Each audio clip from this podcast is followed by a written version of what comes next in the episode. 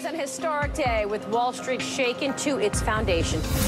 At one point, the market fell as if down a well.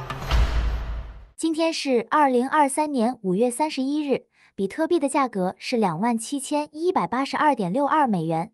过去二十四小时，价格变动了百分之一点六三一。在最近的比特币新闻中，比特币面临二零二三年的首次月度下跌，这种下滑的动态显然正在减弱，使得比特币处于自去年十一月 FTX 交易所崩溃以来的最糟糕月份。五月的大约百分之八的跌幅是比特币二零二三年的第一次月度回调。顶级一百种数字资产的量表也下跌了相似的幅度。二，在我们日常的比特币新闻播报中，我们会继续关注这些发展，并为你提供最新的比特币市场动态。请记住，尽管市场可能会有短期的波动，但比特币作为一种创新的数字资产，其长期价值依然得到了许多投资者的认同。请保持关注，我们将在明天的播报中再会。